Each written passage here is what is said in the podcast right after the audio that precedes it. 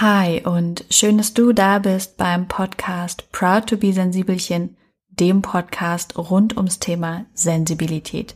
Mein Name ist Maria Anna Schwarzberg und ich spreche hier gern mit mir selbst und anderen Menschen, die Wissenswertes, Spannendes, Ermutigendes und Lustiges zu erzählen haben. In der heutigen Podcast-Folge würde ich gern über einen anderen Aspekt von Gemeinschaft sprechen, das große Oberthema im November, um für uns selbst, aber auch für die Umwelt nachhaltiger zu leben. Und dieser Aspekt von Gemeinschaft sind die Privilegien, mit denen wir leben. Denn es ist nun mal so, dass die meisten Hörer und Hörerinnen dieses Podcasts eine hochprivilegierte, also weiße, gut gebildete, prinzipiell gesunde, sichere, mh, mm, frei von Armut, Gewalt und existenziellen Sorgen lebende Gemeinschaft ist. Wow, das war jetzt auf jeden Fall ein langer Schachtelsatz. Aber so ist es nun mal. Und ich glaube, dieses Privileg sind wir uns häufig nicht bewusst. Ich war mir meines Privilegs, und das gebe ich ganz ehrlich und frei heraus zu, lange Zeit nicht bewusst. Ich war lange Zeit in meinen Mitzwanzigern mit Selbstfindung beschäftigt und es ist auch wichtig, weil ich glaube, nur wenn wir mit uns selbst im Reinen sind, können wir auch so richtig über den Tellerrand gucken, Verantwortung übernehmen und ja, das Gemeinwohl betrachten. Ähm, was für mich aber ein anderer Aspekt, Aspekt von Privilegien ist, ist nicht dieses unbewusste ähm, Unbemerken von Privilegien, sondern vielmehr das bewusste Ausblenden oder auch Ausnutzen dieses Privilegs und ganz bewusst und vorsätzlich zu entscheiden, ich entziehe mich einer Gemeinschaft, ich entziehe mich dem Gemeinwohl ähm, und zu entscheiden, ich mache nur mein Ding hier für mich und ähm, alles andere ist mir egal, nach mir die Sinnflut. Also ein Egoismus, der übersteigert ist und der über das gesunde Maß hinausgeht. Worauf ich hinaus will, in dem Titel ist es schon erkennbar, ist die sehr spezielle Gruppe digitaler Nomaden und Nomadinnen. Und es gibt viele Menschen, die mir schon länger zuhören und folgen und die wissen, dass ich selbst einmal diesen Lebensstil angestrebt habe. Deshalb möchte ich heute ein Kapitel aus meinem Buch Proud to be Sensibelchen vorlesen oder den Teil eines Kapitels, indem ich über diese Zeit berichte. Über mein Leben als angehende digitale Nomadin, aber vor allem auch über die Kritik, die damit einhergeht, an mir selbst, aber auch an dieser gesamten Berufsszene. Und ich glaube, dass in diesem Kapitel, dass ich eigentlich schon wieder viel zu viele Worte nutze, um zu sagen, hört euch das Kapitel an. Das ist äh, eine Metapher für Privilegien und für Gemeinschaft. Und für wie man es auch machen kann, aber wie wir nicht zu dem Ziel kommen, dass es allen gut geht. Die heutige Folge ist gesponsert von Aktion Mensch, das Wir gewinnt. Aktion Mensch setzt sich für Inklusion von Anfang an ein und möchte, dass Berührungsängste bald der Vergangenheit angehören. Ich mag Sie dabei nur zu gern unterstützen und euch mit dieser Werbung und meiner Arbeit umfassend informieren und aktivieren, selbst mitzumachen. Denn wenn Inklusion das Normalste der Welt ist, einfach weil wir es so früh wie möglich leben, werden Menschen mit und ohne Behinderung ganz selbstverständlich miteinander umgehen und sein. Meine ersten richtigen Berührungspunkte mit dem Thema Behinderung und Inklusion hatte ich übrigens im Interview mit Ninja Lagrande. Das könnt ihr sehr, sehr gern anhören, ist hier bei Proud to be Sensibelchen erschienen. Denn Ninja hat mir erzählt, dass nur vier Prozent der Menschen eine angeborene Behinderung haben und die meisten Menschen erst im Laufe ihres Lebens eine Behinderung entwickeln. Das heißt, eigentlich sind weit mehr Menschen davon betroffen oder könnten davon betroffen sein, direkt oder indirekt. Und trotzdem ist es einfach so, dass Menschen mit Behinderung am Rand der Gesellschaft und nicht in der Mitte der Bevölkerung stattfinden. Mich hat dieses Interview damals sehr sprachlos und nachdenklich gemacht und ich wusste, ehrlicherweise irgendwann gar nicht mehr, was ich zu Ninja sagen sollte. Aktion Mensch hat die Kampagne Inklusion von Anfang an ins Leben gerufen. Mit dabei ist das Influencer-T-Shirt. Nicht Influencer, sondern Influencer-T-Shirt, um deutlich zu machen, dass Inklusion etwas ist, wozu jede und jeder mit oder ohne Behinderung sein oder ihren Beitrag leisten kann. Influencer kann jede oder jeder sein, der sich für ein Zusammenleben aller Menschen stark macht und Barrieren vor allem in den Köpfen abbaut. Ich habe mich lange Zeit schwer getan mit dem Begriff Influencer, also jetzt wieder mit F, und dem Einfluss nehmen auf Menschen, ähm, weil ich Influencer sehr lange als Werbemaschinen verstanden habe für vor allem Luxus, Design, Alltagsproblemchen äh, und Themchen. Und irgendwann habe ich mir die Frage gestellt, wofür kann man noch stehen? Denn es ist gar nicht so neu, dass Menschen Einfluss nehmen. Personen des öffentlichen Lebens haben ja schon immer Einfluss genommen. Nur hat sich das jetzt gewandelt und es sind nicht mehr unbedingt Schauspieler und Schauspielerinnen, sondern es sind Menschen aus dem Internet, die mit ihrer Stimme Macht haben. Und ich habe für mich beschlossen, wenn ich für sensible Themen einstehen kann, wenn ich auf Entcharmifizierung und Gleichberechtigung aufmerksam machen kann, dann bin ich gern Influencer und dann bin ich auch gern für Aktion Mensch Influencer und nutze meinen Einfluss für diese wichtigen Themen. Sich der Missstände bezüglich Inklusion und damit Gleichberechtigung und Behandlung bewusst zu sein, ist der erste wichtige Schritt. Aber es reicht nicht aus. Wir alle müssen handeln und uns in unserem Alltag inklusiv und nicht exklusiv einsetzen. Deshalb möchte ich dazu aufrufen, dass ihr auch selbst Influencer werden könnt. Einfach auf aktion-mensch.de slash von Anfang an gehen und ein Foto von euch hochladen und damit Teil eines ganz, ganz großen Influencer-Bildes werden. Ein zusätzlicher Anreiz, das zu machen, ich weiß, wir Sensibelchen stehen ja nicht so gerne in der Öffentlichkeit, ihr holt euch damit die Chance auf eines der T-Shirts der Influencer-Kampagne, die von Not Just Down designt wurden. Not Just Down, das sind übrigens Tabea und Marian, ein Geschwisterpärchen, es gibt auch noch einen dritten Bruder dazu, die sich für das Thema des Down-Syndroms einsetzen. Sind übrigens nächstes Jahr hier im Interview. Was du außerdem tun kannst. Der Welt zeigen, wie großartig eine Gesellschaft ist, in der Intoleranz und Diskriminierung keinen Platz haben. Du kannst also auch Inklusionsbotschafter oder Botschafterin werden. Klär auch du mit auf und mach dich für Inklusion stark und sieh nicht weg, wenn Unrecht passiert. Es ist mir eine Ehre, für Aktion Mensch werben und Ihre Botschaft mit verbreiten zu dürfen. Ich danke euch wirklich sehr für eure Arbeit und euch Zuhörern und Zuhörerinnen für eure Aufmerksamkeit. Jetzt geht es weiter mit der heutigen Podcast-Folge. In den folgenden Monaten vertiefte ich meine Recherche in Sachen digitales Nomadentum und schloss erste berufliche Nomadenkontakte, die sich häufig sogar nach Freundschaft anfühlten. Ich wollte nicht nur selbstständig sein, ich wollte meine eigene Chefin werden, zeit- und ortsungebunden arbeiten. Ich wollte mir selbst maximale Freiheit ermöglichen. Ich wollte weg von festgesetzten Arbeitszeiten, Meetings, kollegialem Druck und erdachten Hierarchien, von der das war immer schon so Mentalität und der Unmöglichkeit, auch mal über den kurzen Dienstweg zu agieren. Ich wollte weg von Autorität, wo es keine geben sollte. Natürlich musste es bei mir gleich wieder das Extrem sein, weg von größtmöglicher Sicherheit hin zu absoluter Freiheit. Wenn es in der einen Richtung nicht klappt, laufe ich eben in die genau entgegengesetzte. Damit wollte ich mich zum einen vom Alten abgrenzen, es abstreifen, deutlich machen, dass es vergangen war, zum anderen war ich wohl wirklich überzeugt, es gebe nur schwarz oder weiß. Dass es grau, und zwar in vielen Nuancen gab, entdeckte ich erst, als ich meine Begeisterungsfähigkeit und meine Sensibilität besser einordnen konnte.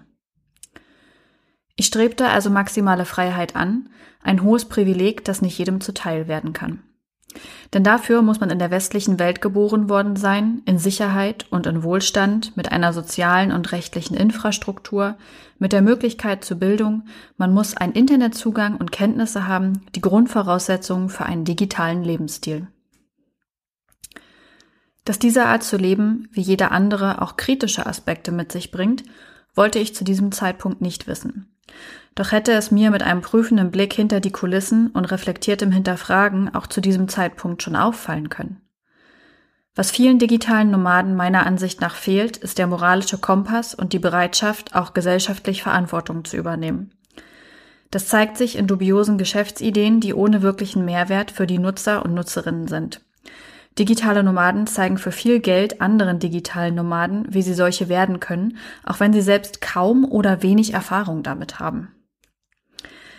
Es zeigt sich auch in dem Antreiben anderer, die persönlichen Ressourcen zu verheizen. Dazu zählt sowohl das eigene Hasseln, zu Deutsch und ohne Ironie abhetzen, nach dem alten Grundsatz, mit viel Arbeit kommt auch viel Erfolg als auch die meist unbezahlte, gegen Wissen oder Reichweite oder Referenz geforderte Arbeit von angehenden digitalen Nomaden, statt sie monetär zu entlohnen. Gezwungen wird dazu natürlich niemand. Aber wenn eine ganze Riege höchst privilegierter Menschen von dieser Vorgehensweise erzählt und geschickt Einfluss nimmt, dann ist das wirkungsvoll. Was sie schuldig bleiben, die Verantwortung für die Gesellschaft des eigenen Landes oder anderer Kulturen, in denen genutznießt wird.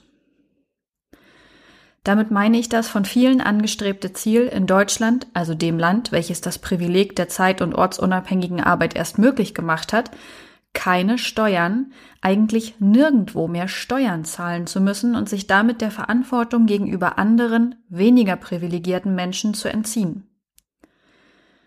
Die Vorteile anderer Kulturen auszunutzen wird weniger negativ konnotiert, auch Geoarbitrage genannt.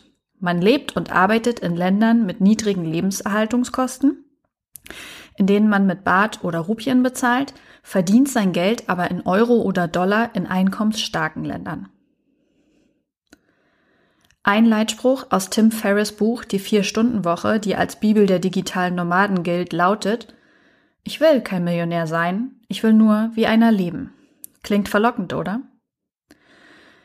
Im Ausland werden also neue Places to be gegründet, Internet wird bereitgestellt, Personal angestellt, günstig in luxuriösen Wohnungen und Häusern gelebt. Es werden Coworking Spaces und hippe Cafés eröffnet. Dass das nichts mehr mit dem einheimischen Lebensstil zu tun hat, wird kaum bemerkt in dieser kleinen Blase, die sich wie eine neue Kolonie in scheinbarer Individualität niederlässt und das aus den Ländern nimmt, was sie braucht, meist ohne etwas in diese Länder zurückzugeben. Die wenigsten engagieren sich in Projekten vor Ort oder beziehen die lokale Bevölkerung in ihr Business mit ein. Wenn doch stehen oft Marketinggründe dahinter, weil sich die neue Geschäftsidee mit ein wenig pathetisch verpacktem Leid weit besser an die überwiegend weißen Käufer bringen lässt. So wollte ich also werden. Natürlich nicht genau so. Ich wollte auf der hellen Seite der Macht bleiben, wie es auch einige andere digitale Nomaden ganz bewusst tun. Weiterhin einen ordentlichen Wohnsitz haben und meine Steuern in Deutschland bezahlen. Ich wollte eine Viertel- bis Halbjahresnomadin sein, die zu Hause und Reisen abwechseln lässt. Und obwohl ich zu diesem Zeitpunkt nur mich in den Mittelpunkt stellen wollte und meine Befreiung aus einem Leben, das nicht zu mir passte, ließ ich mich wieder in ein Leben reißen, dessen Vorteile zwar verlockend klangen, deren Nachteile ich aber nicht prüfte und darüber hinaus auch nicht für mich klärte, ob diese Vorteile wirklich meine Vorteile waren. Denn, und da hat die digitale Nomadenparole sich als richtig erwiesen, du bist der Durchschnitt der fünf Menschen, die dich umgeben. Und ich umgab mich mit den falschen Menschen. Mittendrin statt nur dabei probierte ich aus, womit ich Geld verdienen könnte, welche, welche beruflichen Perspektiven möglich wären und ließ mich manchmal von der dunklen Seite der Macht anziehen. Ich arbeitete nicht nur als Autorin und Texterin, ich übernahm Tätigkeiten als Fotografin, Konzepterin, im Marketing für Social Media und im Community Management. Verlockend war das. Schnell und viel Geld zu machen, unabhängig von den Inhalten, fühlte sich aber dennoch nie richtig oder nach mir an. Immer wieder standen meine Ideale der Gewinnabsicht entgegen.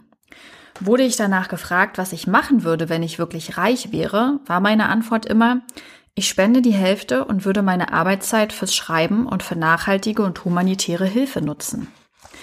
Aber jetzt, ich hatte die Behörde verlassen und war selbstständig geworden, aber ich folgte immer noch dem gleichen Rhythmus des Hamsterrades. Ich hatte lediglich eine neue Wandtapete zur Aussicht bekommen. Mein Antrieb war immer noch Erfolg. Und zwar Erfolg gemessen in Barem. Doch nach und nach wurde mir klar, mit diesem Antrieb konnte und wollte ich mich nicht länger zufrieden geben. Ohnehin konnte ich mich in diesen Monaten mit nichts richtig zufrieden geben. Ich hatte angefangen, das, was ich tue, sage und denke, in Frage zu stellen, zu überprüfen und zu verändern. Und es fiel mir schwer, damit aufzuhören.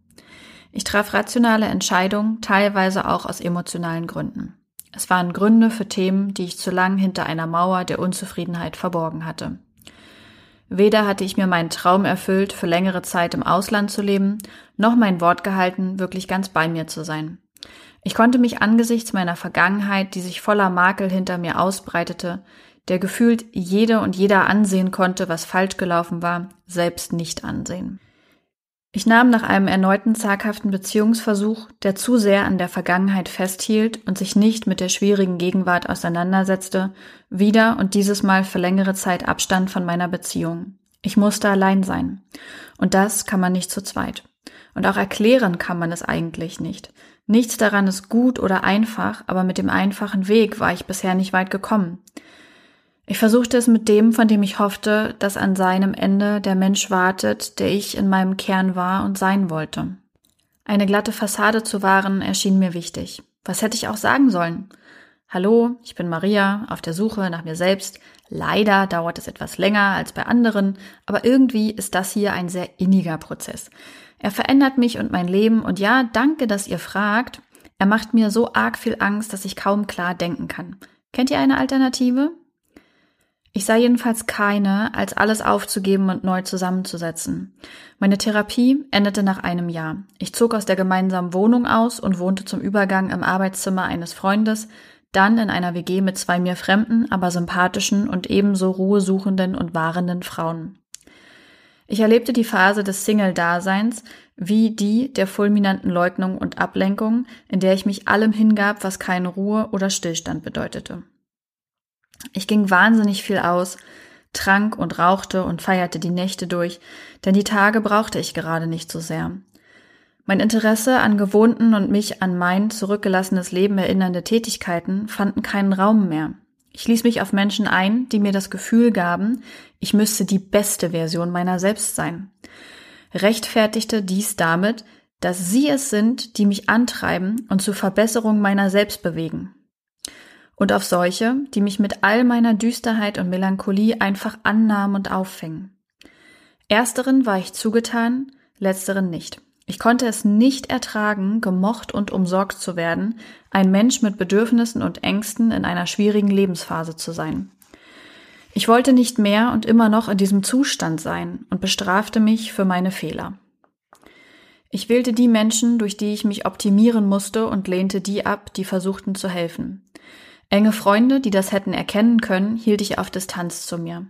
Ihre Versuche, mir näher zu kommen, blockte ich mit scheinbarer Überlegenheit im Wissen um mich und meine Gedanken ab und argumentierte ihnen meine Entscheidung so lang, bis ein Zusammenhang entstand, den ich selbst glaubte. Traf ich auf Unbekannte, die ehrlich an mir interessiert waren, empfand ich sie als schwach, weil sie mich mit meinen Schwächen als liebenswürdig betrachteten.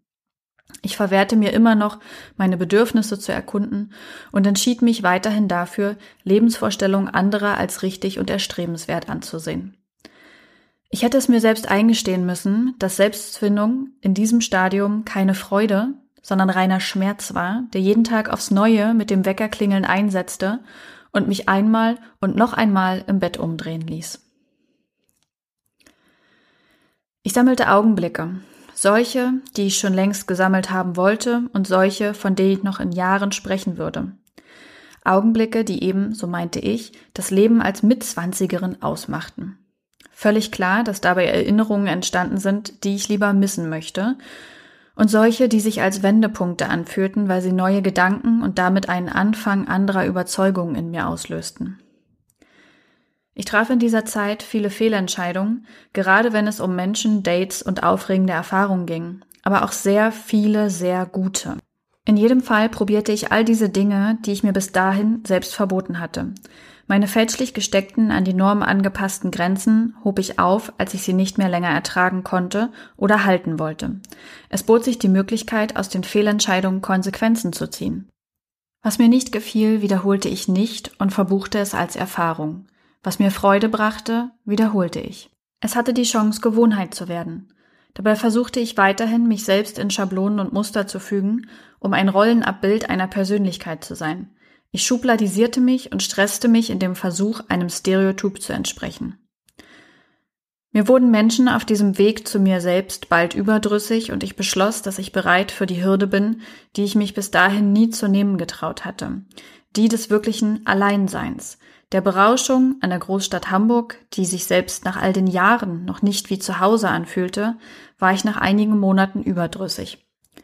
Das Reisen ließ mich nicht auf ein Ziel zu laufen. Es war neben all den Eindrücken ferner Länder, neuer Menschen sowie kultureller und kulinarischer Einblicke eine Flucht aus einem Alltag, den es mir nicht zu gestalten gelang. Der Weitblick, den es mit sich bringen kann, den Ort zu wechseln, er wollte sich mir nicht offenbaren.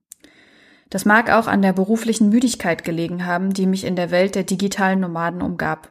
Sie redeten am Ende sowieso alle über dasselbe, nur an anderen Orten.